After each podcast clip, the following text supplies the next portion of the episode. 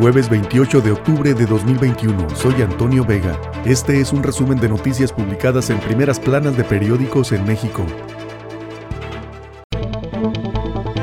Reforma. Es reforma eléctrica cara y sucia, dice Estados Unidos. Lanza alerta informe de Departamento de Energía. Subirían emisiones de carbono un 65%. Costos de generación aumentarían en 54%. Controlaría Comisión Federal de Electricidad Compra y Venta de Energía. La CFE no solo será un monopolio al tener el control de todo el mercado eléctrico, también se convertirá en un monopsonio al ser el único comprador de energía privada y el único vendedor a usuarios finales no recaudan estados ni para pagar nómina. De las 32 entidades del país, solamente tres de ellas podrían pagar su nómina con recursos tributarios propios. El resto depende de las transferencias federales para hacer frente a este compromiso, reveló Emilio Barriga, auditor especial del gasto federalizado de la Auditoría Superior de la Federación. 24 horas. Falla plan de gobierno para abaratar el gas. Con Gas Bienestar ahora solo promete kilos de a kilo. Los clientes ahorran entre 10 y 20 pesos por tanque, con un costo máximo de 500 pesos para esta semana, pero tienen que conectarlo y transportarlo ellos mismos. Vecinos expresan inconformidad. Está al mismo precio que en otros lados, dijeron.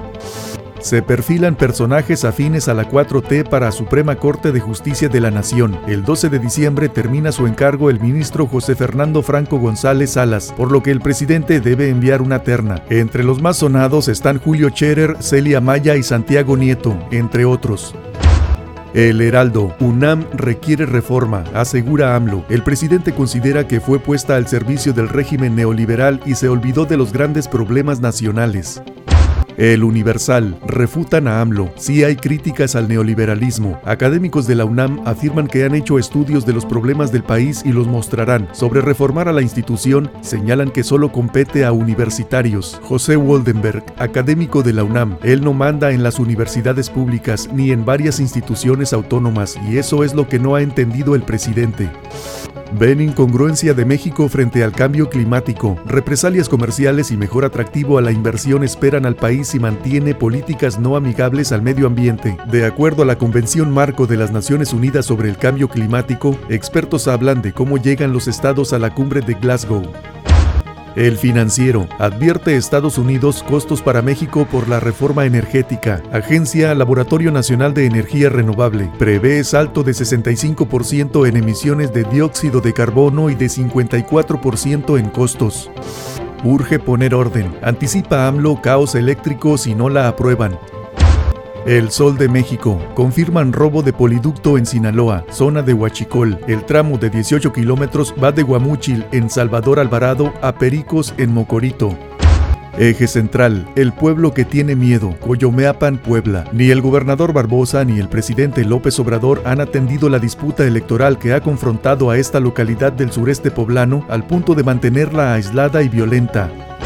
La crónica de hoy investiga Fiscalía de Oaxaca venta de plazas de maestros en 220 mil pesos. Tras denuncias de profesores, hallan que los defraudadores usan papeles falsos del Instituto Estatal de Educación Pública de Oaxaca. Implican a miembros de la sección 22 de la Coordinadora Nacional de Trabajadores de la Educación.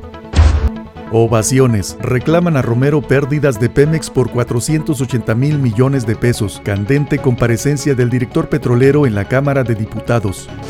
Niega Diego Amaciato del PAN y Salinas. Diego Fernández de Ceballos, candidato del Partido Acción Nacional a la presidencia en 1994, negó la existencia de un amaciato entre el PAN y el expresidente Carlos Salinas de Gortari, que facilitó la caída del sistema en 1988. La jornada. Sí hubo amaciato entre Acción Nacional y Salinas, admiten militantes. Fue constante el ir y venir de Luis H. Álvarez a la oficina del priista. González Schmal. Sabíamos de las juntas secretas del partido en Los Pinos. Turbiedad en la elección de 1998. Diego Fernández fue actor, dijo Rufo. Bartlett busca la exculpación, dijo Marco Cortés y Alcántara Soria. Diario de México. Dan cinco días para inocular a menores de 12 a 17 años. En apego al artículo 158 de la Ley de Amparo, un juez de distrito dio un plazo de cinco días al gobierno federal para actualizar el plan de vacunación anti-COVID dirigido a todos los menores en este rango de edad. Este fue un resumen de noticias publicadas en primeras planas de periódicos en México. Soy Antonio Vega.